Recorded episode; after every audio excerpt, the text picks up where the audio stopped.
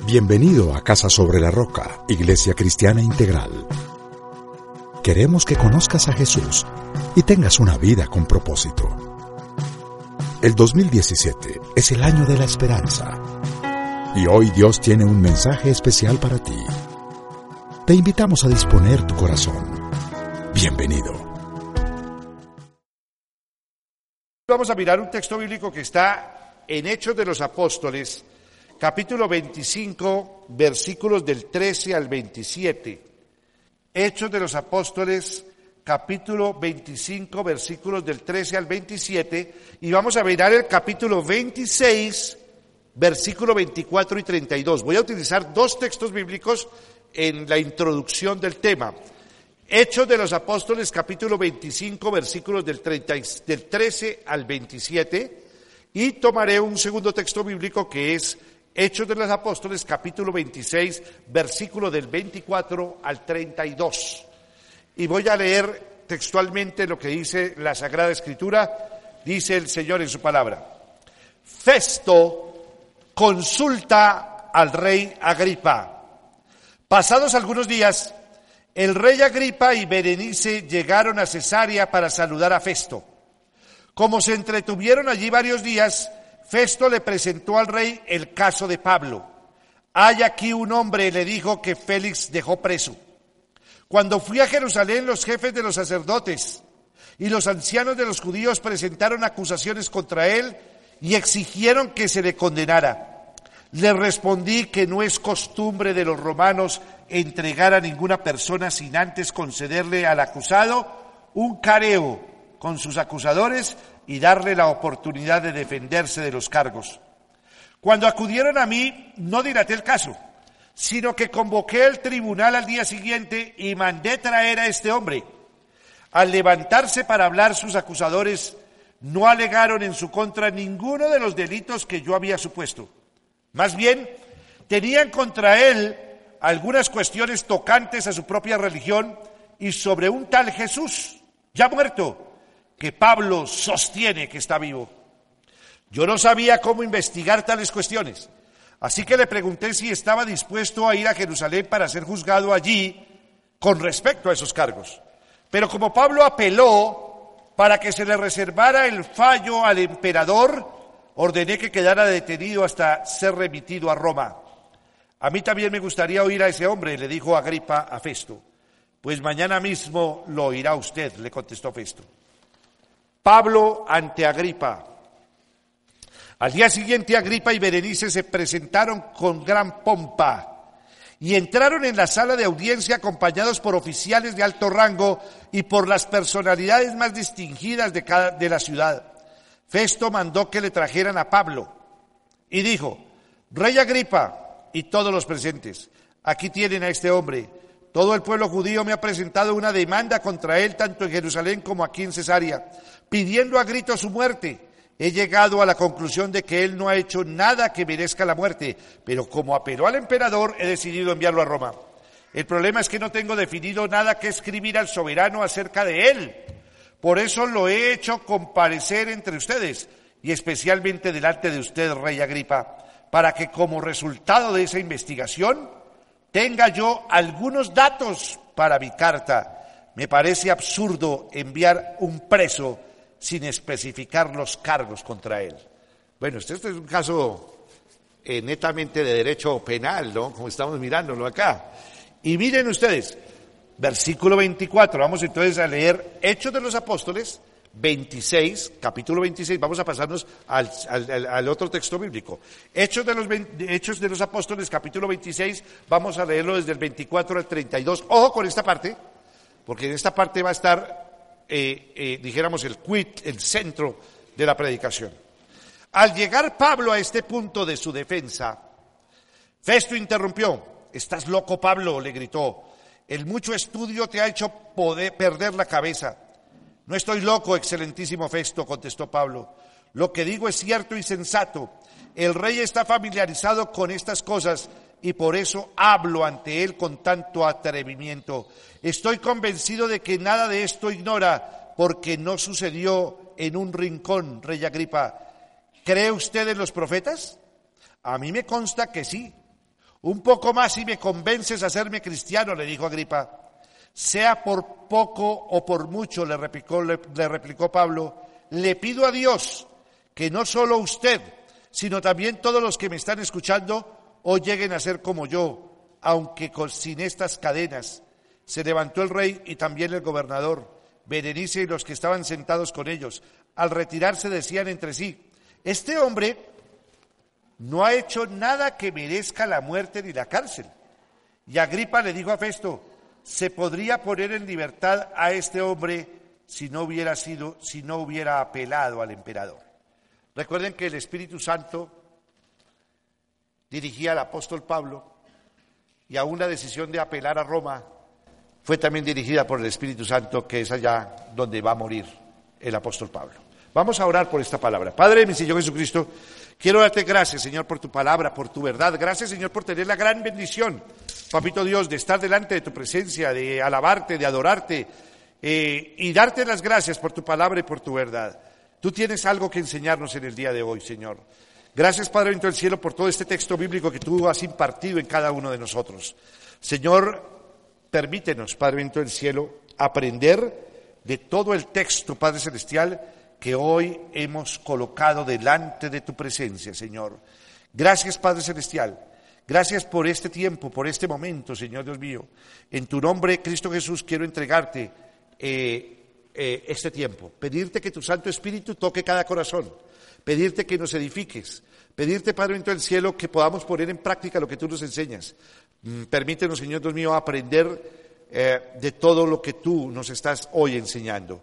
Señor, delante de tu presencia también te entrego toda mi vida, todo mi ser, te entrego mi cuerpo, te entrego mi alma y mi espíritu para que me utilices, para ser ese instrumento tuyo. Lléname de tu gracia para que conforme lo decía también el apóstol Pablo en alguna ocasión, Señor, yo pido para que no hable palabras netamente humanas, sino palabras llenas de tu Santo Espíritu. Delante de tu presencia y por medio de tu amado Hijo Jesucristo y con el poder de tu Santo Espíritu he orado. Amén y amén. Antes de continuar eh, la introducción, quiero que leamos Em, eh, el capítulo 26, vamos a mirarlo desde el, desde el 1 hasta el 24, porque aquí vamos a tener la defensa del apóstol Pablo. Y miren lo que dice Hechos de los Apóstoles 26, del 1 al 24. Entonces Agripa le dijo a Pablo, tienes permiso para defenderte. Pablo hizo un ademán con la mano y comenzó así su defensa. Rey Agripa, para mí es un privilegio presentarme hoy ante usted para defenderme de las acusaciones de los judíos, sobre todo porque usted está bien informado de todas las tradiciones y controversias de los judíos. Por eso le ruego que me escuche con paciencia. Todos los judíos saben cómo he vivido desde que era niño, desde mi edad temprana entre mi gente y también en Jerusalén. Ellos me conocen desde hace mucho tiempo y pueden atestiguar, si quieren, que viví como fariseo, de acuerdo con la secta más estricta de nuestra religión. Y ahora me juzgan por la esperanza que tengo en, en la promesa que Dios hizo a nuestros antepasados.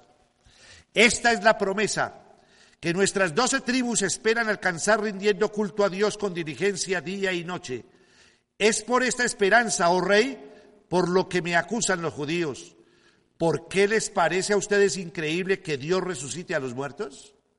Pues bien, yo mismo estaba convencido de que debía hacer todo lo posible por combatir el nombre de Jesús de Nazaret. Eso es precisamente lo que hice en Jerusalén. Con la autoridad de los jefes de los sacerdotes, me metí en la cárcel a muchos de los santos y cuando los mataban, yo manifestaba mi aprobación. Muchas veces anduve de sinagoga en sinagoga castigándolos para obligarlos a blasfemar. Mi obsesión contra ellos me llevaba al extremo de perseguirlos incluso en ciudades del extranjero.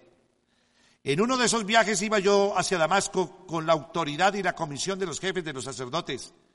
A eso del mediodía, oh rey, mientras iba por el camino, vi una luz del cielo, más refulgente que el sol, que con, su, que con su resplandor nos envolvió a mí y a mis acompañantes. Todos caímos al suelo y yo oí una voz que me decía en arameo, Saulo, Saulo, ¿por qué me persigues? ¿Qué sacas con darte cabezazos contra la pared? Entonces pregunté, ¿quién eres, Señor? Yo soy Jesús, a quien tú persigues, me contestó el Señor. Ahora ponte en pie y escúchame. Me he aparecido a ti con el fin de designarte siervo y testigo de lo que has visto de mí y de lo que te voy a revelar. Te libraré de tu propio pueblo y de los gentiles. Te envío a estos para que les abras los ojos y se conviertan de las tinieblas a la luz y del poder de Satanás a Dios, a fin de que por la fe en mí reciban el perdón de los pecados y la herencia entre los santificados. Quiero que ustedes presten atención a estos versículos bíblicos y si tienen sus Biblias, subrayenlos. Subrayen ese, versículo, dice, te libraré de tu propio pueblo, el versículo 17 y 18, te libraré de tu propio pueblo y de los gentiles te envío a estos. ¿Para qué? Miren el propósito, para que les abras los ojos y se conviertan de las tinieblas a la luz y del poder de Satanás a Dios a fin de que por la fe en mí reciban el perdón de los pecados y la herencia entre los santificados. Así que, Rey Agripa, no fui desobediente a esa visión celestial. Al contrario, comenzando con los que estaban en Damasco, siguiendo con los que estaban en Jerusalén y en toda Judea, y luego con los gentiles, a todos les prediqué que se arrepintieran y se convirtieran a Dios y que demostraran su arrepentimiento con sus buenas obras. Solo por eso los judíos me prendieron en el templo y trataron de matarme. Pero Dios me ha ayudado hasta hoy y así me mantengo firme, testificando a grandes y pequeños. No he dicho sino lo que los profetas y Moisés ya dijeron que sucedería, que el Cristo padecería.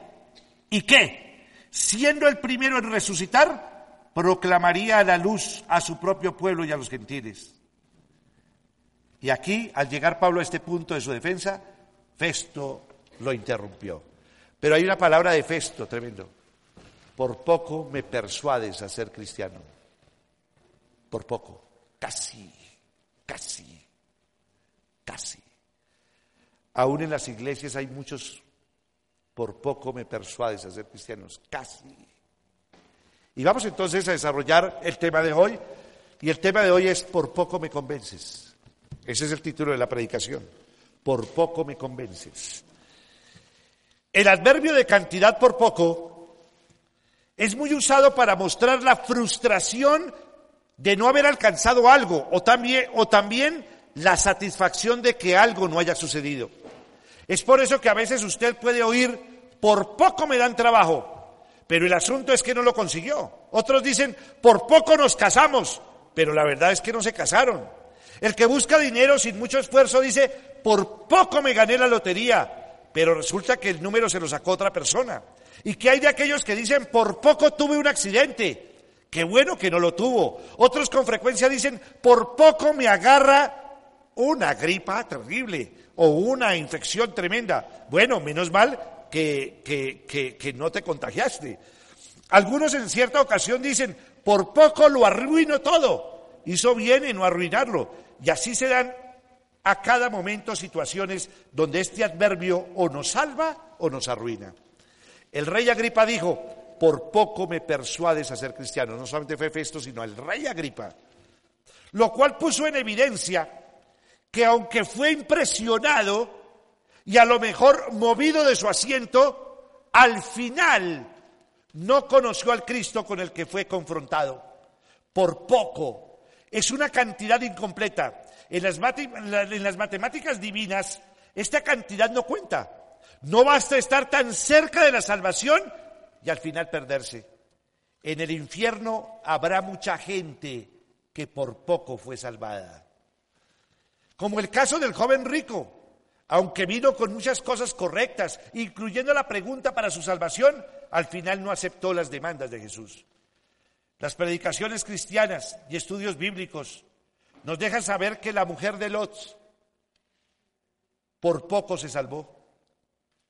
Pero debido a la influencia del mal que ya poseía, se convirtió en una estatua de sal. Lo mismo que pasó con el, con el juez Félix. Se espantó al oír de Cristo, pero, pero pospuso la salvación. Hay muchas personas que posponen las cosas. Y muchas veces posponemos lo más importante.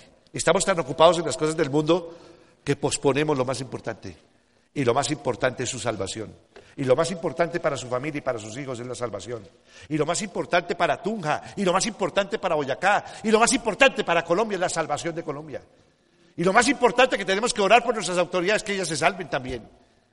Les recordaba a ustedes la imagen que tuvimos hace, hace como 20 mm, días, cuando estuvieron lo de la Virgen del Milagro, que la Plaza de Bolívar estaba repleta, repleta, mostraron las fotografías aéreas, aún con los cafir eh, eh, dando eh, esa parte, y la Plaza de, Bolívar estaba pues, no solamente repleta toda la, la Plaza de Bolívar, sino hacia los extremos, hacia las calles subían, se veían hasta como con dos cachos, ¡ta! allá se metidas.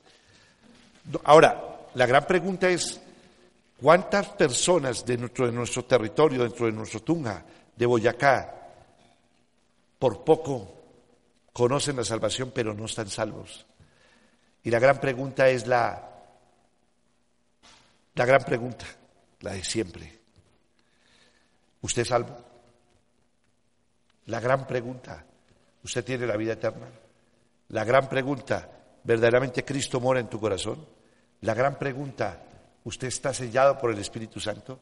La gran pregunta, ¿cuál es, su prioridad en su vida? ¿Quién es la prioridad de su vida? Muchas veces nosotros decimos que Dios, pero es mentira. Estamos tan afanados por tantas cosas, afanados por el mundo, afanados por el dinero, afanados por toda la esclavitud en la que vivimos y estamos muy apartados de Dios. Óigame muy bien. Dice que Félix se espantó al oír de Cristo, pero pospuso la salvación. Por poco se salvó. Ahora es Agripa, el rey que escuchó con mucha atención a Pablo, pero este hombre prefirió los goces temporales que los eternos. Estuvo a punto de ser persuadido para pasar de muerte a vida. Tanto así que Pablo le encaró con su propio testimonio. En el versículo, en el mismo versículo 29, en el versículo 29, que dice, sea por poco, por mucho, le repitió Pablo, le pido a Dios que no solo usted, sino también todos los que me están escuchando hoy, lleguen a ser como yo, aunque sin cadenas. Por lo tanto, no viva usted por poco. O no aplace más en su vida la prioridad. Y la prioridad debe ser Dios, pero lo hablo en serio. No aplace más lo que tiene que estar usted enfocado en su vida. Nosotros estamos tan contaminados en el mundo que vivimos metidos tan en el mundo que pensamos como el mundo y creemos lo del mundo. La Biblia dice, y la Biblia nos ha enseñado, que el que se constituye en amigo del mundo es enemigo de Dios. Y el que es amigo de Dios se constituye en enemigo del mundo. Estamos tan rodeados del mundo que estamos afanados, afanados en hacer plata, afanados en hacer dinero. Todo el sistema en el que vivimos está enfocado en, en una esclavitud profunda y el ser humano está ahogado por las preocupaciones del mundo, ahogado por las deudas, ahogado porque su hijo tiene que salir adelante, ahogado porque usted a veces tiene trabajo y a veces no tiene trabajo, ahogado porque muchas veces usted tiene que pagar la cuota del, carro, la cuota de muchas veces hemos adquirido deudas impresionantes y no sabemos cómo pagarlas. Y estamos ahogados, pero miren que la prioridad muchas veces del ser humano es trabaje, trabaje, trabaje porque tengo que, tengo que buscar plata, tengo que buscar plata, tengo que buscar dinero. Hay muchos que llegan y dicen, eh, tienen las cosas pero quieren más. No nos basta lo que tenemos, sino entonces nosotros no tenemos contentamiento. Entonces tiene, eh, tenía el iPhone 5, entonces no quiere salir el último, el, creo que va a salir el 8. Y entonces si no tengo el 8, entonces no estoy in. Entonces nadie me puede mirar cuando yo saque mi teléfono y, y nomás, nomás puedo decir, ¿aló? O va a tomar una foto y te dice, o un selfie. Uy, tan chévere ese último celular, porque quieres tener el último celular. ¿Para qué? Para que todo, porque uno sabe qué busca agradar al mundo, pero no agradar a Dios. Qué cosa tan tremenda. Miren, yo les digo en serio, en serio. Y yo les hago una pregunta. ¿El primer lugar en su vida es Dios? Entonces hay una gran pregunta, porque nosotros decimos que sí, pero, pero, pero, pero mentira, una falacia. Y vivimos mucho, vivimos metidos en el mundo y, anhelamos lo que tiene el mundo. Y anhelamos el que tiene la 4x4 y no solamente la 4x4. Y decía, pues yo, quiero también tener un helicóptero, yo quiero tener un avión. Digan amén, pero para llevar la palabra de Dios. Que Dios nos dé el helicóptero para ir y trasladarnos, para llevar la palabra de Dios. Que tengamos un jet privado y arranquemos también para llevar la palabra de Dios. Que cuando usted esté trabajando, trabaje para Dios. Que cuando usted maneje los recursos, los maneje para Dios. Que todos los gastos suyos sean un gasto verdaderamente dirigido para Dios. Que su prioridad prioridad sea Dios, que el centro de su vida sea Dios, que no sea el mundo, ni el dinero, ni lo que, todo, lo que tiene. ¿Y en qué está afanado el mundo? ¿De qué me sirve ganar el mundo si pierdo mi alma? Y muchas veces nosotros decimos, casi, casi, casi, yo, yo voy a la iglesia, lo que pasó con el hombre rico. ¿Qué necesito para ser salvo? No, ¿y, qué mandamientos tengo que hacer? Eh, eh, honrarás a padre y a madre, eh, harás el bien al prójimo, y todo lo que él le dice. Y entonces le dice, le dice el hombre rico a Jesús, todo eso lo he hecho. A uno yo puedo llegar y decir, yo voy a la iglesia, pastor, yo voy a la iglesia. Algunos dirán, yo también diezme, otros dirán, no, es para aquello, ¿para qué nos decimos mentira? Yo no diezmo. Yo sencillamente doy una cuota, porque ese es otro punto. Yo no diezmo, yo no ofrendo.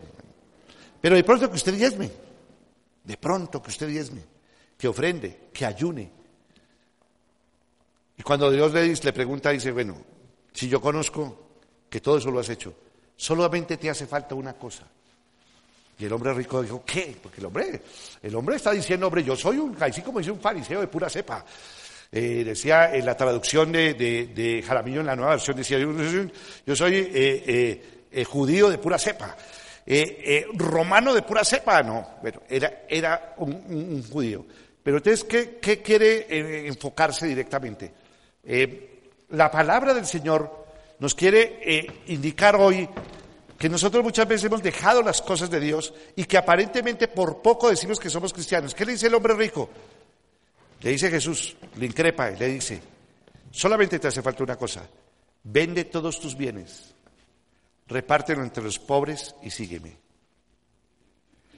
Y dice que el hombre agachó la cabeza y se fue triste porque en su corazón tenía un amor a las riquezas de una manera. No significa que Dios no lo pueda bendecir y que usted pueda tener los bienes. Yo no estoy diciendo eso. No estoy diciendo que usted no trabaje, usted trabaja, pero usted debe trabajar para Dios. Aún, si Dios le da bienes, debe utilizar los bienes, las posesiones, para glorificar el reino de Dios. Cuando usted tiene su pensamiento, no en usted mismo, porque a veces uno llega y dice, ¿para qué quiere la plata? Necesito comprarme el último iPhone 8. ¿Para qué quiere usted la plata? No, es que yo necesito comprarme la última, la última Cartier o lo último, estar a la moda. Bueno, ¿y cuál es la última moda? Tal cosa. Y entonces nosotros, eh, estamos viviendo en un consumismo tan tremendo que estamos satisfaciendo las, las necesidades. Ustedes no se dan cuenta, todo el mundo está esperando cada vez que vaya alguna cosa tecnológica para tenerla.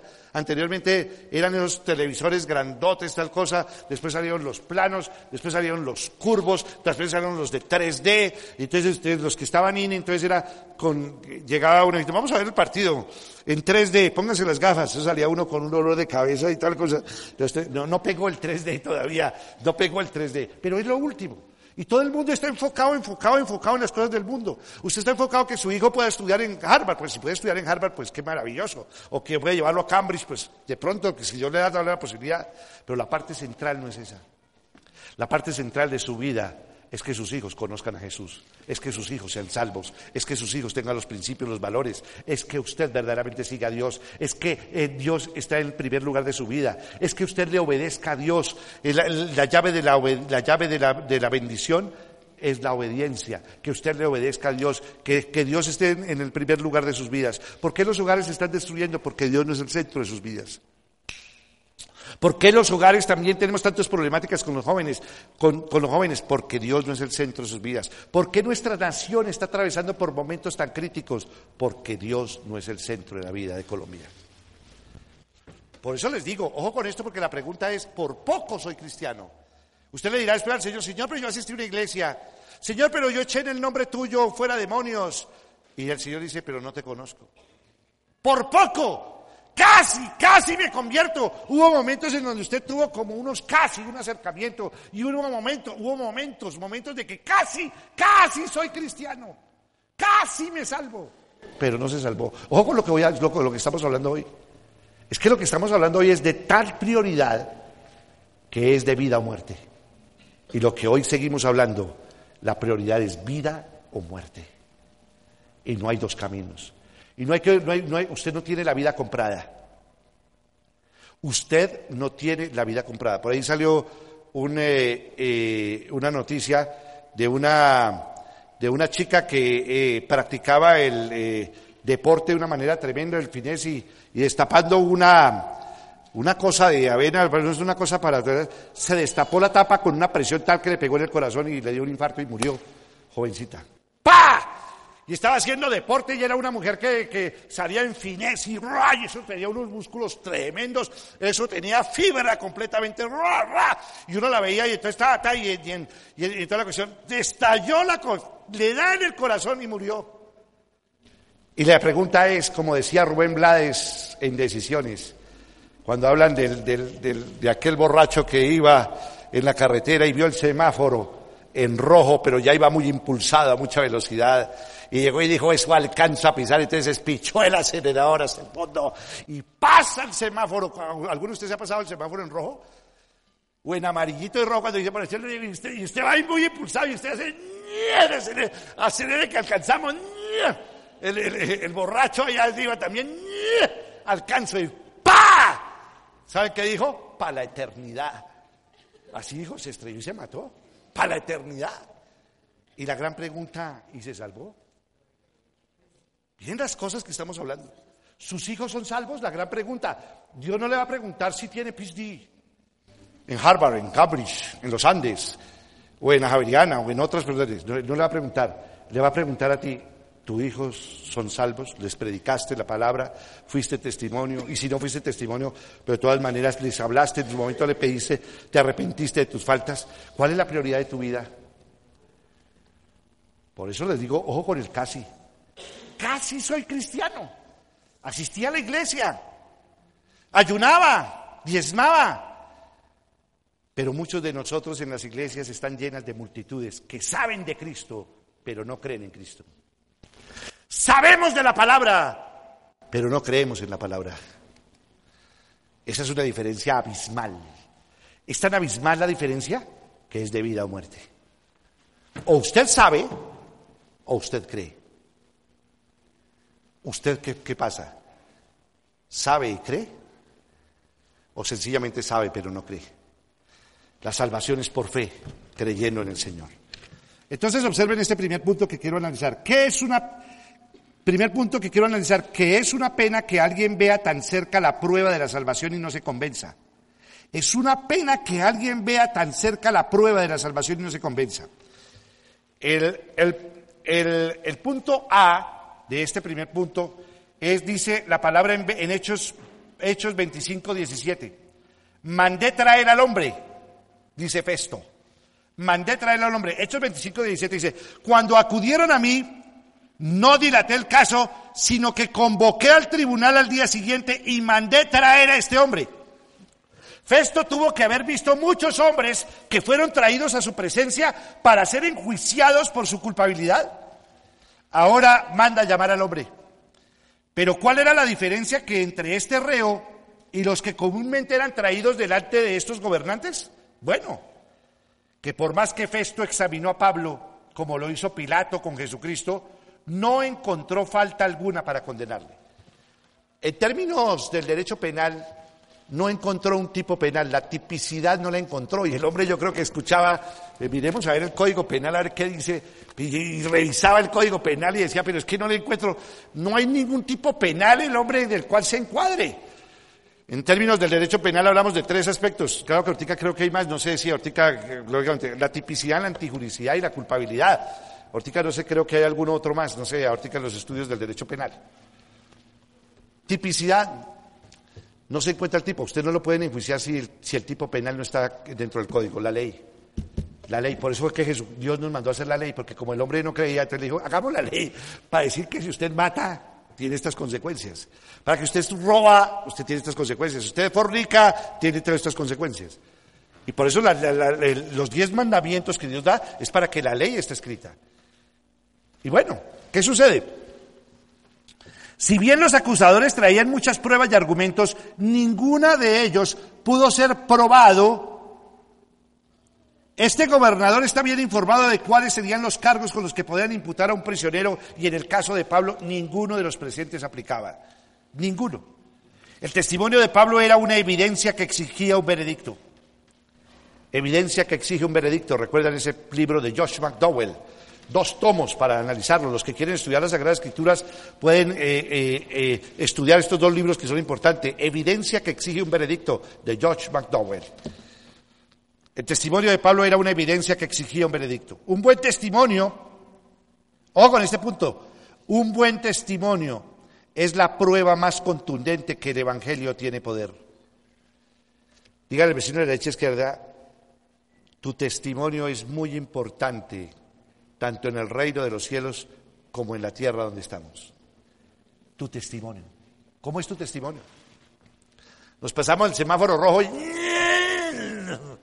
en el último momento. La colocada del cinturón de seguridad que usted va, volando y su cinturón no lo tiene. Ahora, que es necesario que las personas de atrás usen cinturón de seguridad. Eh, pasajero, cuando usted se suba a alguna persona atrás, dígale, por favor, colócate tu cinturón. Hay que, hay que seguir la obediencia. Recuerden ustedes que la llave de la bendición es qué? La obediencia. No le pase lo de Martín Elías. Claro que iba como que a más de 120 kilómetros, dice que iban como a 160, 170 en esa Toyota impresionante que iban.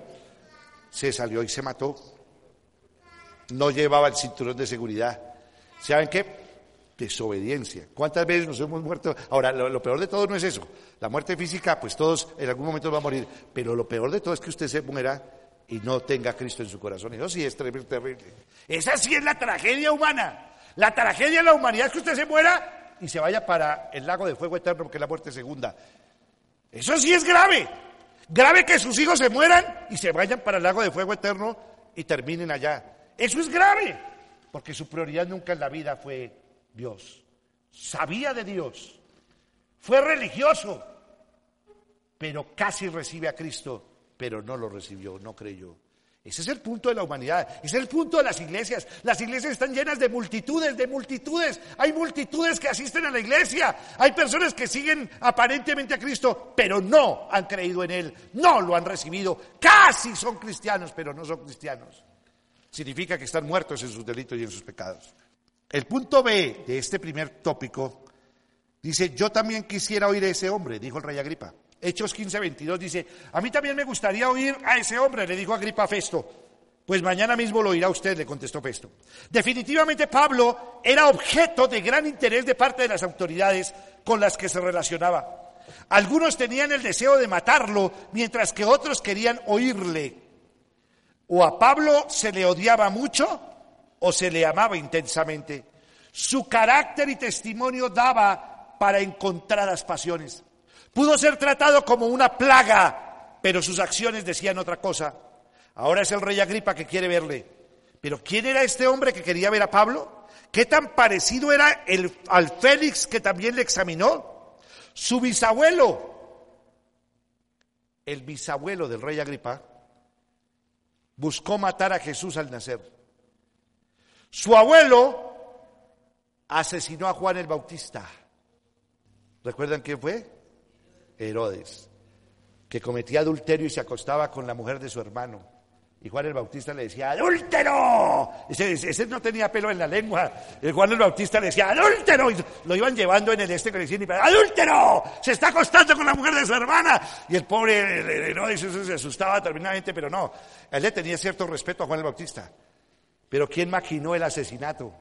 La mujer. Cuando la, la hija le bailó los siete velos allá, me imagino bailándole a Herodes, que Herodes quedó fascinado y le dijo, pídeme lo que quieras. Y la china consulta con la mamá. Y dice, mamá, ¿qué pido? ¿Qué pido? Pediré la mitad del reino, ¿qué más plata, dinero? ¿Qué pido? La cabeza de Juan el Bautista. Y pidió la cabeza de Juan el Bautista.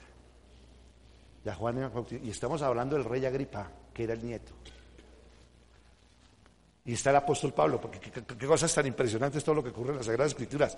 El rey Agripa era el nieto de Herodes. Y ahora Pablo, el apóstol Pablo, estaba frente a ese nieto. Significa que eh, su padre continuó la tradición de sus antecesores, mandando a matar a Jacobo e intentarlo hacerlo con Pedro. ¿Qué se podría esperar de este hombre? quien además estaba casado con su hermana Berenice? Observe el derroche de vanidad con que se presentaron ante Pablo. Recuerden ustedes que ellos entraron con una majestuosidad impresionante, ¿no? Ah. Pero ¿cómo entró Pablo?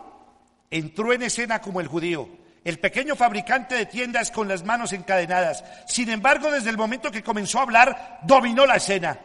Es verdad que allí había hombres poderosos, pero cuando alguien tiene a Cristo en su corazón y él dirige su vida, tiene el secreto del poder. ¿A quién temerá entonces? Aquí hay una prueba irrefutable. Si Dios está conmigo, ¿quién contra mí? Y el Espíritu Santo va a utilizar al apóstol Pablo para hablar esa defensa tan impresionante y esa invitación que les hace a ellos para reconocer a Jesucristo como el Dios vivo, porque Dios no está muerto, Jesús no está muerto, Jesús vive. El punto C de este primer tópico. Ninguna cosa digna de muerte ha hecho este hombre. Hechos 26:31 lo registra y dice, al retirarse decían entre sí, este hombre no ha hecho nada que merezca la muerte ni la cárcel.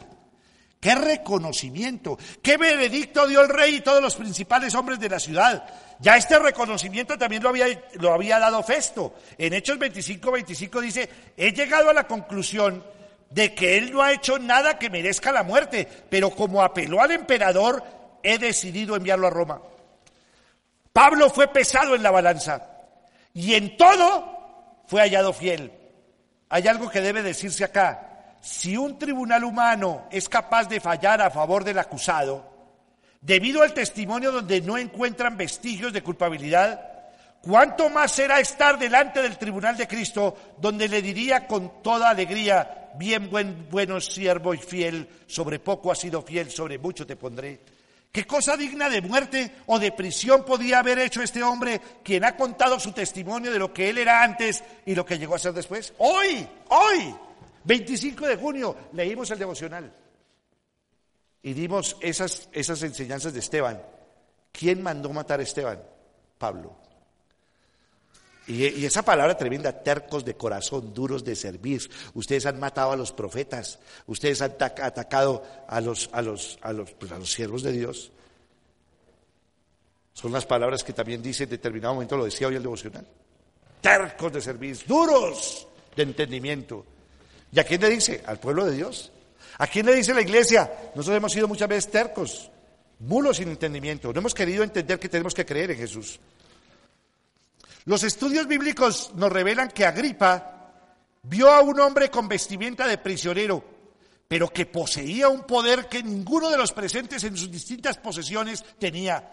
Festo lo tildó de loco. Hechos 25, 24 dijo, Rey Agripa y todos los presentes aquí tienen a este hombre. Todo el pueblo judío me ha presentado una demanda contra él, tanto en Jerusalén como aquí en Cesarea, pidiendo a grito su muerte. Por lo que oyó, y ahora Agripa admite que las palabras de Pablo casi lo convierten al Señor. Pero qué pena que alguien haya estado tan cerca de la salvación y pase a la historia con las palabras, por poco me persuades a ser, a ser cristiano. Ojalá la palabra de Dios nos seduzca y nos rindamos a Cristo. Ojalá cada hombre pueda ser como Pablo, libre a pesar de estar preso. Y aquí vamos a ver las dos caras de la moneda, que quiero que ustedes miren las dos caras de la moneda, porque hay dos caras de la moneda. Una cara de la moneda es el poder con el cual Pablo predica. Y es el poder que ustedes tienen delante de la presencia del mundo para testificar de Cristo. Dígale, es responsabilidad tuya testificar de Cristo. Es tu responsabilidad testificar a Cristo. Y tú tienes, Dios te va a investir de poder para testificar a Cristo. Miren estas sillas vacías. ¿Cuántas sillas vacías? ¿Cuántas sillas vacías? Quiero que miren las sillas vacías. Quiero que observen estas sillas vacías. ¿A cuántas personas has testificado y has hablado en esta semana de Cristo? ¿A cuántas personas has invitado para Cristo? ¿Cuántos discípulos has hecho para Cristo? Volteo estas sillas y me las dejan acá para que miremos las sillas vacías. ¿A cuántas personas tú has testificado de Cristo en esta semana?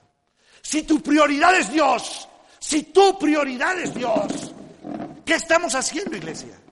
¿Cuál es la gran comisión que Dios nos ha mandado?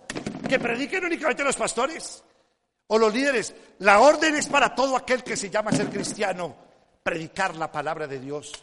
Que ustedes puedan decir, pastor, yo invité, pero no vinieron. Ah, bueno, por lo menos invitó. ¿Ha invitado a alguien? dormidos. ¿Ustedes creen en Jesús? ¿Ustedes creen en Jesucristo? Si ustedes creen en Jesucristo, su prioridad debe ser el Señor y su reino.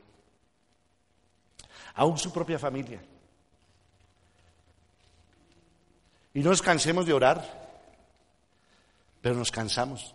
Hay veces no oramos. Ayunamos para nuestras propias necesidades. ¿Amamos al mundo? No. ¿Criticamos y juzgamos? Sí. ¿Quiénes atacaron a, a Pablo? ¿Quiénes mataron a Cristo? Los judíos. ¿Quiénes atacan a los profetas, a los pastores? La misma iglesia. Y después nos echan, de echan la responsabilidad que es la iglesia, que es el líder, que es el pastor. Y entonces señalamos. Yo les decía a la gente, ¿saben una cosa? Es tan fácil juzgar y Dios nos manda, no juzguéis a nadie. No juzguen a sus pastores, que también están trabajando por ustedes para que la palabra de Dios crezca. Por eso recuerdo esa palabra tan tremenda de David. Decía, yo prefiero mil veces, yo prefiero mil, mil, mil, mil, mil, mil veces caer en las manos de un Dios vivo que caer en las manos de los hombres, porque conozco a Dios y conozco sus misericordias y sus misericordias son perpetuas. ¿A quién estaban acusando a Pablo? Los judíos. ¿Qué hacemos nosotros? Juzgar. Pero estamos tal veces tan apartados del propósito de Dios que no estamos haciendo la gran comisión o porque no creemos o no somos discípulos, o usted casi es cristiano, pero todavía no lo es. Esa es la gran pregunta. Y yo quiero que analicemos eso y reflexionemos en eso. Quiero decirles algo que es una verdad bíblica.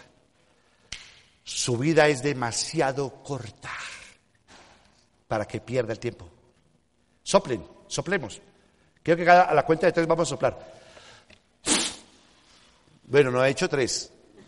Le sacas obediencia a la cuenta de tres. Uno, dos y tres.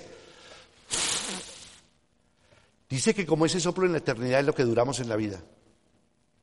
Y afanados estamos tanto en las cosas del mundo, ¿de qué me sirve ganar el mundo si pierdo mi alma?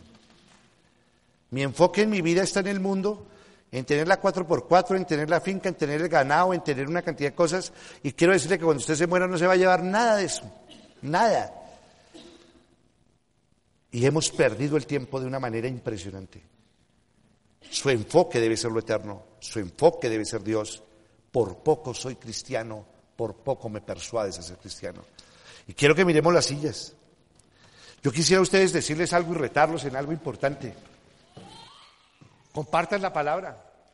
Traigan un invitado. Cuando yo tenía mi, mi, amigo que me compartió a mí la palabra de Dios, me decía, Carlos Javier, ¿qué va a hacer el domingo? No, no sé. Lo invito a la iglesia. Eh, y yo, yo trataba como, como de evadirlo y decirle, sí, pero es que ahorita yo paso a recogerte.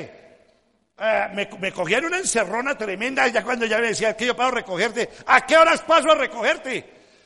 Ah, bueno, entonces pase a tal hora. Y a tal hora el hombre llegaba.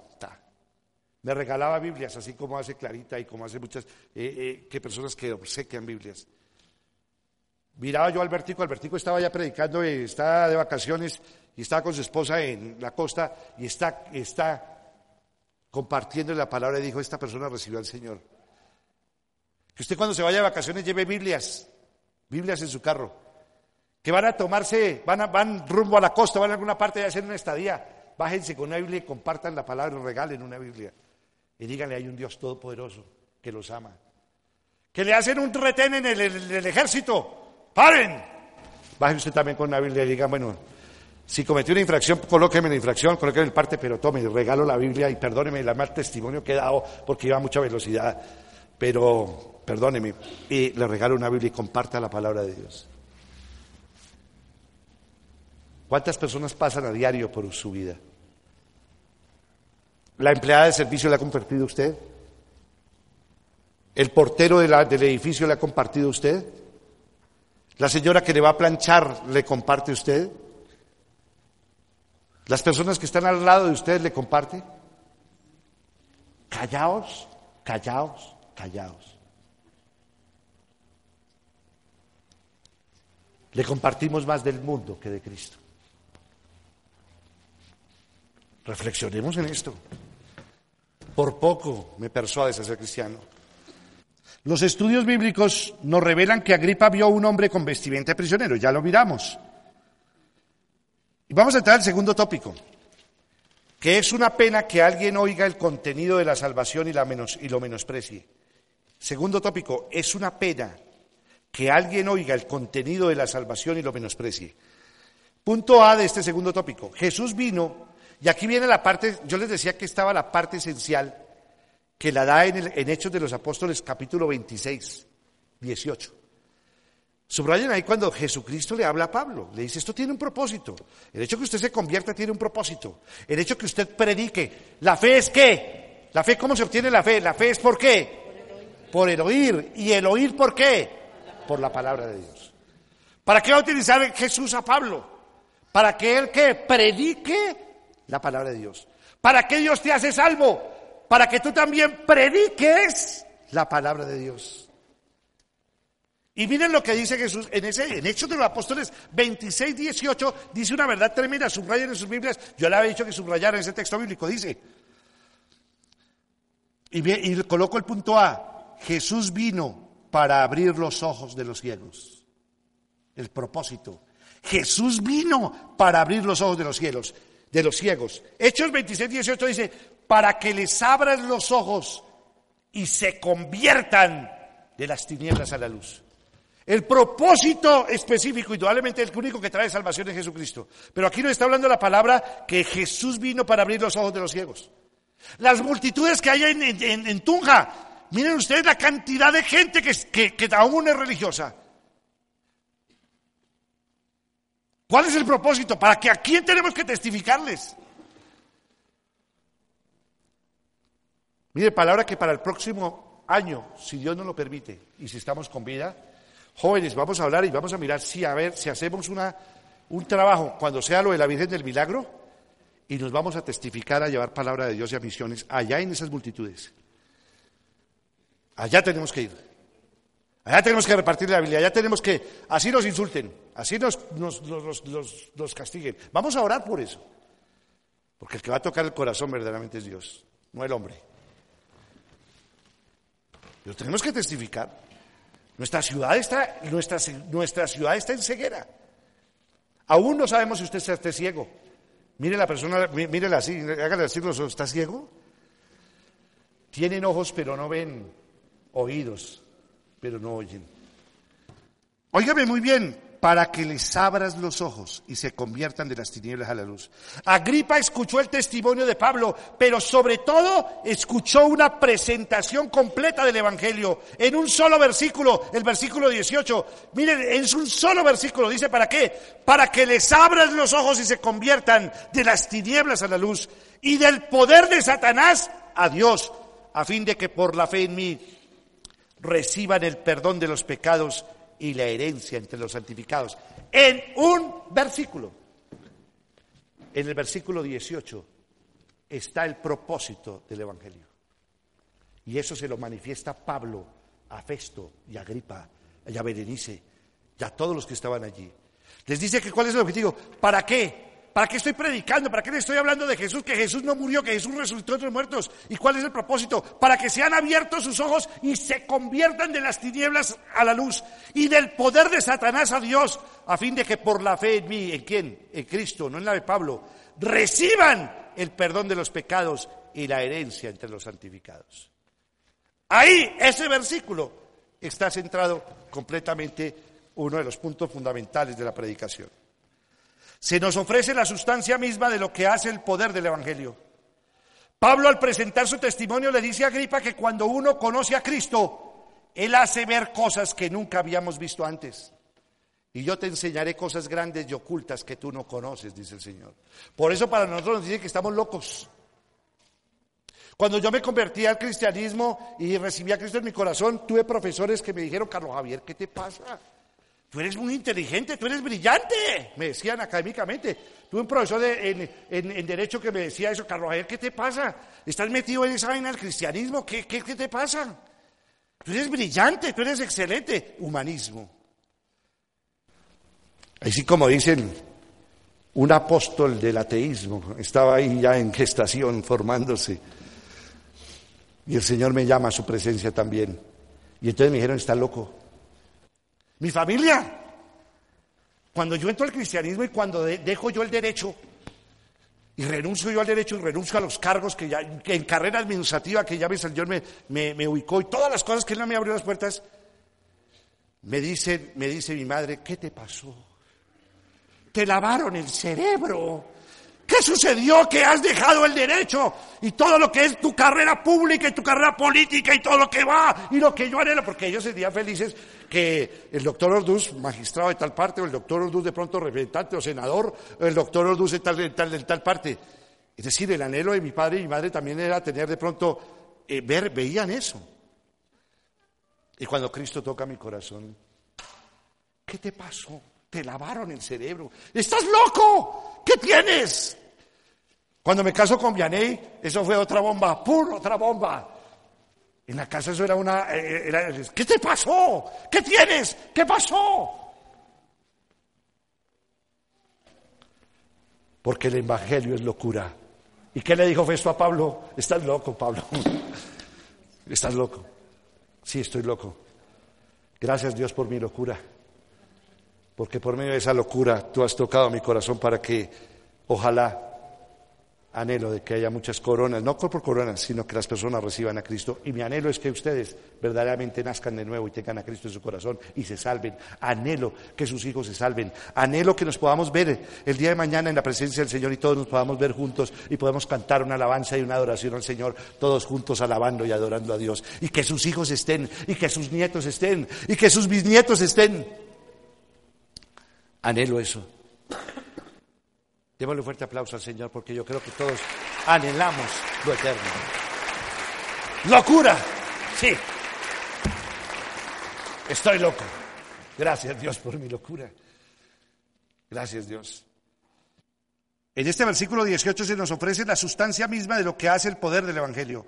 Pablo al presentar su testimonio le dice a Agripa que cuando uno conoce a Cristo, él hace ver cosas que nunca había visto antes.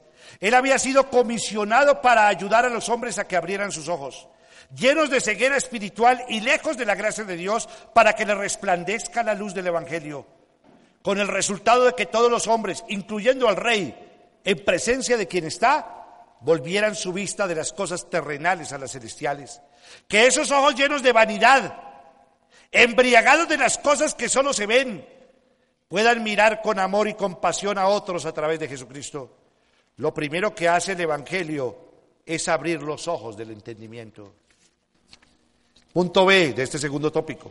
Jesús vino para que se conviertan de las tinieblas a la luz. Uno es quitarle la ceguera, que se abra su entendimiento. ¿Recuerdan ustedes cuando yo oro acá? Pido para que sean abiertos los ojos de su corazón, los ojos de su entendimiento, para que ustedes puedan entender la palabra de Dios. Eso es una oración. Pido que Dios les dé espíritu de sabiduría y de revelación. Es un espíritu de sabiduría y de revelación, para que ustedes puedan entender la verdad. Porque lo espiritual se discierne espiritualmente. Versículo 26, 18 20 dice, y se conviertan de las tinieblas a la luz. Esta palabra que Agripa oyó, tuvo que levantarlo de su asiento. Jamás en su vida había escuchado un mensaje con esta contundencia y demanda. En ese momento él, su mujer y todos los que le acompañaban representaban a las tinieblas. El rey Hefesto, Agripa, Berenice y todas representaban a las tinieblas. ¿Por qué se dice esto? Porque la palabra tinieblas describe la ignorancia, describe la idolatría, describe las supersticiones, describe la vanidad y el poder humano. Ellos han mostrado una fuerte resistencia y eso es lo que hacen las tinieblas. Jesús vino como la luz del mundo, por lo tanto la vida sin Él está mal orientada. Agripa estuvo en presencia de la luz Como quiera que haya sido y debido a su reacción, la luz penetró en su vida, ah, pero al final le dio la espalda. Es un hecho que Cristo vino para revelar el camino al cielo, pero los hombres entre los que figura Agripa amaron más las tinieblas que la luz. Juan 3:19 dice, esta es la causa de la condenación, que la luz vino al mundo, pero la humanidad prefirió las tinieblas a la luz porque sus hechos eran perversos. El llamado del texto es para que haya una conversión de las tinieblas a la luz. No hay salvación y vida eterna sin esta conversión. Punto C de este segundo tópico. Cristo vino para transferir del poder de Satanás al poder de Dios. Hechos 26, 18 se dice, y del poder de Satanás a Dios. Cuando Agripa, Festo y toda la comitiva vinieron para conocer a Pablo, en ese momento se manifestaron tres poderes. Uno, el poder que representaban los reyes, que era una delegación del gobierno romano. El poder representado por Pablo, que al final era el mayor de todos. Pero allí estaba otro poder, el de Satanás. Pues cuando Pablo predicó y confrontó al rey Agripa, al negarse a ser persuadido para que se convirtiera, es un fiel reflejo del dominio que tiene Satanás sobre las personas. Jesús vino para deshacer las obras del diablo, entre las que se cuenta el dominio que él ejerce sobre los hombres. Cada vez que alguien se convierte, hay una transferencia del poder del mal al bien. Hay un texto bíblico que está en Timoteo, segunda de Timoteo creo. Esto no lo tengo en mis apuntes. Esto ya es, esta ya es directriz del Espíritu Santo también recordando ese texto bíblico. Quiero mirar ese texto bíblico. Quiero que miremos 2 de Timoteo capítulo 2. Vamos a leerlo del 24 al 26, pero en especial el versículo 26 para que ustedes lo recuerden siempre.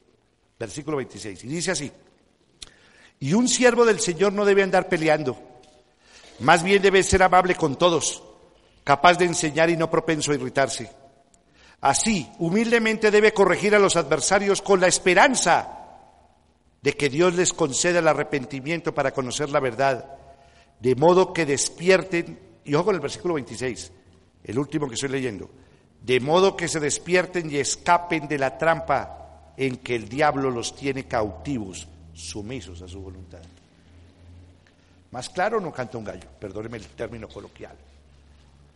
¿Qué significa? Hay un poder de Satanás que tiene a la gente entenebrecido el entendimiento. Por eso usted no va a persuadir a nadie con sus palabras. Por eso es necesario el poder de Dios. Por eso el apóstol Pablo aún le pide a la gente, dice, oren por mí, para que cuando hable no hable con palabras humanas, sino con palabras del poder del Espíritu Santo. Por eso usted para tocar el, corazón de una persona usted tiene que utilizar las armas espirituales, porque el que toca el corazón humano no son las palabras humanas, es Dios por medio de su Espíritu. Pero ustedes tienen que orar, interceder, clamar y ayunar por sus seres queridos, por sus seres amados. Que su esposo no ha recibido a Cristo en su corazón, doble rodilla. Sus hijos no han recibido a Cristo, doble rodilla y clame por ellos. No paren, perseveren, perseveren, perseveren, perseveren. Solamente hay un plan A, oren. El plan B no existe porque el plan A funciona. Siempre, siempre siempre. Punto D de ese segundo tópico. Hechos de los Apóstoles 26, 18d, a fin de que por la fe en mí reciban el perdón de los pecados y la herencia entre los santificados. El otro gran mensaje que Agripa escuchó es que a través de Cristo él podía tener el perdón de pecados. ¿Podía alguien como este hombre recibir perdón de sus pecados? Los antepasados de Agripa, desde su abuelo hasta él, eran hombres crueles y sanguinarios. Los Herodes se caracterizaron por las atrocidades cometidas. Agripa no solo tenía el fantasma de tales males, sino que al momento de presentarse ante Pablo estaba cometiendo un incesto. Lo cual era condenado por la Biblia porque estaba casado con Berenice, que era su hermana. Relaciones sexuales entre hermanos. Levítico 18, versículos 6 y 12 dice, Nadie se acercará a ningún pariente cercano para tener relaciones sexuales con él o con ella. Yo soy el Señor. Versículo 12. No tendrás relaciones sexuales con la hermana de tu padre, porque sería como tenerlas con tu padre. Lo dice Levíticos 18, 12. Sin embargo, Pablo trae ante él un mensaje que podía haberle cambiado y puesto fin a la herencia que le estigmatizó por ser esclavos de la maldad y del pecado. El mensaje de Cristo apunta hacia el perdón de pecado. Los hombres más perversos pueden encontrar perdón. Nadie queda excluido del perdón de los pecados, pero es necesario que ser persuadidos para la salvación. El tercer tópico, ya para terminar, que es una pena que alguien sea confrontado con la verdad y se pierda eternamente. Tercer punto, es una pena que alguien sea confrontado con la verdad y se pierda eternamente. Punto A de este tercer tópico, por poco me persuades a ser cristiano, dice el rey Agripa. Hechos 26, 28 dice, por poco más y me convences a hacerme cristiano, le dijo Agripa. Agripa quiso ver a Pablo y el encuentro con él no pudo ser más impresionante. Él se dio cuenta que ese hombre no era un ningún criminal, ni merecía estar preso. La forma como se dirigió a él fue muy respetuosa. No lo insultó ni lo mandó para el infierno. En su testimonio Pablo habló con franqueza. Hechos 26, 29 lo registra. Sea, sea por poco o por mucho, le replicó Pablo. Te le pido a Dios que no solo usted, sino también todos los que me están escuchando hoy, lleguen a ser como yo, aunque sin estas cadenas. No adornó su testimonio, reconoció que hizo mucho mal a los cristianos. Hechos de los, Hechos de los, de los Apóstoles 26.11 dice, muchas veces anduve de sinagoga en sinagoga castigándolos para obligarlos a blasfemar. Mi obsesión contra ellos me llevaba al extremo de perseguirlos, incluso en ciudades del extranjero. Pero también Agripa escuchó de su cambio extraordinario. El versículo 29, de hecho el 26 lo registra. Sea por poco o por mucho, le replicó Pablo, le pido a Dios que no solo usted, sino también todos los que me están escuchando hoy lleguen a ser como yo, aunque sin estas cadenas. Vio a un hombre encadenado pero libre, preso, con una autoridad que superaba la de ellos. La impresión de Agripa también tuvo que ver con el mensaje que Pablo predicaba acerca de la resurrección de Cristo. El versículo 23 dice que el Cristo padecería y que siendo el primero en resucitar, proclamaría la luz a su propio pueblo y a los gentiles. En esta firme presentación del mensaje, Pablo apeló a la propia formación que este hombre tuvo como un judío a través de la pregunta del versículo 27. Rey Agripa, ¿cree usted en los profetas? A mí me consta que sí y que él no podía ignorar esto porque los profetas ya habían hablado acerca del Mesías prometido. Y miren la misericordia de Dios. En la época de su abuelo Herodes, le mandó a Juan el Bautista para predicarle del arrepentimiento. Y Herodes no lo aceptó. Y miren cómo Dios derrama su misericordia y le va a presentar a su nieto a Agripa, que está acostado y que se cuesta con su propia hermana, y le lleva al apóstol Pablo para que le predique el perdón de los pecados, y tampoco, por poco, casi, pero no. ¿Cuántas veces Dios nos ha hablado a nuestro corazón? Y gracias porque están acá. Gracias a Dios porque están acá. Porque Dios tiene un propósito con ustedes. Y verdaderamente su prioridad debe ser Cristo y debe ser Dios, de verdad, de verdad. El apóstol Pablo conocía, y, Rey Agripa, que él conocía el Antiguo Testamento. Por lo tanto, al rechazar al Evangelio tuvo mayores consecuencias. Este rey fue confrontado con la verdad, pero qué pena, se perdió eternamente después de haber estado tan cerca de la salvación. Por poco, es una cantidad incompleta, es un casi salvado, pero al final perdido. Punto B de este tópico. Cuando había dicho estas cosas, se levantó el rey. Versículo 30 y 32 de Hechos 26 dice, se levantó el rey y también el gobernador. Berenice y los que estaban sentados con ellos. Al retirarse decían entre sí, este hombre no ha hecho nada que merezca la muerte ni la cárcel. Y Agripa le dijo a Festo, se, se podría poner en libertad a este hombre si no hubiera apelado al emperador. Observe este texto. Bien pudo Pablo haber pensado, oh genial, si ellos se levantaron es porque van a ser salvos. Pero qué pena, la reunión fue para decir que Pablo era una era buena gente y que podía ser puesto en libertad si no hubiera apelado a César. Pablo les predicó a todos, pero todos ellos se alejaron.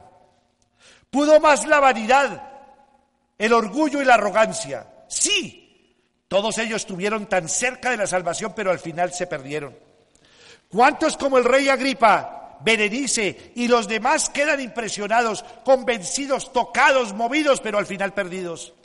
Esta es una historia triste este rey fue convicto de pecado. Desde el versículo 28 dice, un poco más si me convences a hacerme cristiano, le dijo Agripa. Escuchó a Pablo sin interrupción. Uno como predicador podía ver el efecto del mensaje a su vida en la expresión de su rostro. Pero este hombre, aunque estuvo bajo convicción de pecado, permitió que su corazón se cerrara a la invitación. La única cosa que dijo fue, por poco me persuades a ser cristiano. Qué pena, tan cerca pero perdido. Usted no tiene que terminar igual. Decídase hoy por Cristo. Y concluyo la predicación de hoy. Dorothy McTree era una fiel cristiana, pero su marido Carl no lo era. Carl había ido a la escuela dominical cuando era un niño, pero había dejado de ir a la iglesia cuando se convirtió en un adolescente. Dorothy buscaba que Carl asistiera a la iglesia con ella, pero él siempre tenía otras cosas que prefería hacer los domingos. Las únicas veces que Carl fue visto en la iglesia fue para las bodas. Carl le encantaba cazar y pescar. Y si no estaba haciendo eso, él dormía los domingos y el resto del tiempo lo pasaba en el restaurante local. Carl era un buen marido, era honesto y un buen ciudadano. Aunque bebía cerveza, Nadie podía decir que era un borracho. Un día hubo un recital de piano de su nieta y Dorothy lo invitó. Al principio Carl se sintió un poco fuera de lugar entre toda esa gente de la iglesia, pero fue sorprendido por la forma en que le dieron la bienvenida. El sermón que oyó fue acerca de la necesidad de la salvación. El mensaje fue hecho a su medida. Carl había oído esas cosas en la escuela dominical cuando era un niño, pero él escuchó con mucha atención el sermón. El predicador terminó su sermón pidiendo a los que querían ser salvados que vinieran al altar mientras cantaban el himno de invitación tal como soy. El pastor vio que Dios estaba tratando con Car. En ese momento oró para que Car se levantara. Car quería pasar, pero él eligió quedarse. El servicio terminó y Car salió de la iglesia. El día lunes, cuando Carl se dirigía a trabajar estaba nevando. Las carreteras estaban resbaladizas. Cuando fue acercándose a la señal de stop en la carretera, Carl puso el pedal del freno, pero los neumáticos no le respondieron. El auto se salió de la carretera y un gran camión que venía en sentido contrario golpeó el auto de Carl con un estruendo ensordecedor. Carl murió en el acto.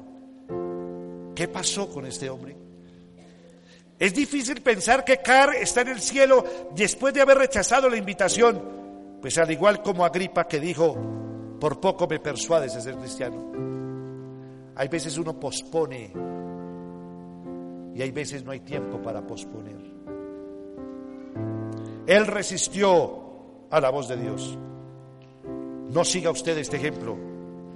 Venga a Cristo hoy. Démosle un fuerte aplauso, Señor.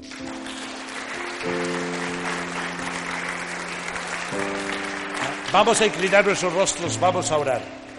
Padre de mi Señor Jesucristo, quiero darte gracias por esta mañana. Y delante de ti, Padre bendito del cielo, solamente tú sabes si yo soy salvo o no. Como hoy lo decía el devocional, tercos, duros de servir, con todas las formas como tú nos has estado llamando y tocando en su corazón para que vivamos un cristianismo auténtico, no un cristianismo religioso, no un cristianismo, Padre bendito, del casi,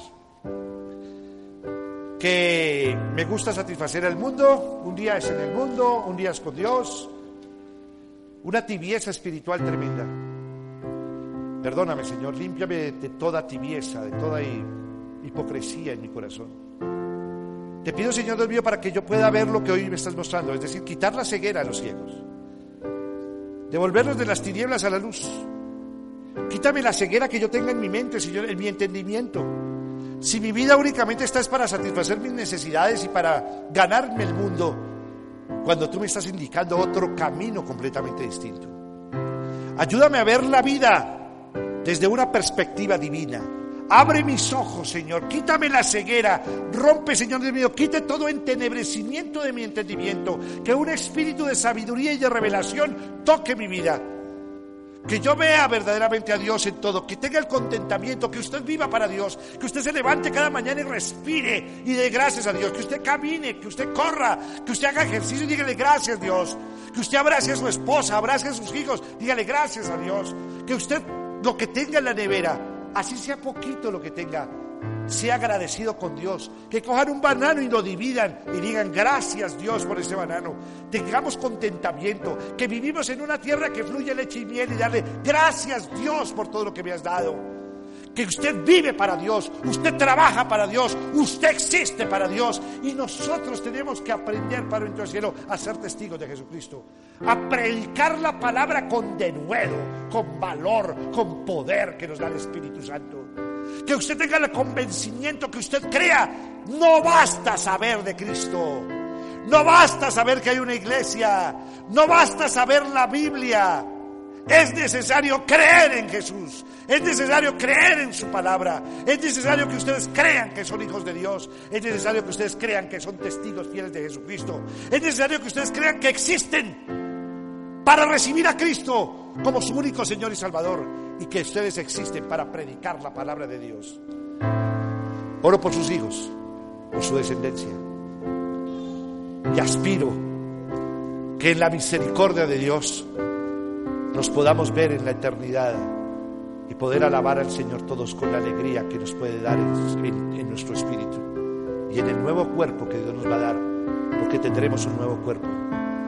Y que nos podamos abrazar todos y decir gracias Dios, porque no me pasó lo de Agripa, por poco me persuades a ser cristiano, sino que soy un cristiano verdadero y auténtico. En tu nombre, Cristo Jesús y con el poder de tu Santo Espíritu he. Amén y amén. Sabemos que Dios llegó a tu corazón con una palabra especial. Repite en voz alta después de mí esta sencilla oración. Amado Jesús, te doy gracias. Reconozco que soy pecador, pero también reconozco que tú, Jesús, eres Dios. Que te hiciste hombre, moriste y resucitaste te abro la puerta de mi corazón. Haz de mí la persona que tú quieres que yo sea. Te recibo ahora mismo como mi Señor y mi Salvador. En Cristo Jesús. Amén. Bienvenido a una nueva vida. La palabra de Dios dice que después de hacer esta oración, naciste de nuevo. Eres una nueva persona. Tu siguiente paso es conectarte con nosotros. Somos una iglesia donde podrás crecer espiritualmente. Estamos para ayudarte. Ingresa a www.casarroca.org y ponte en contacto con la iglesia de tu ciudad.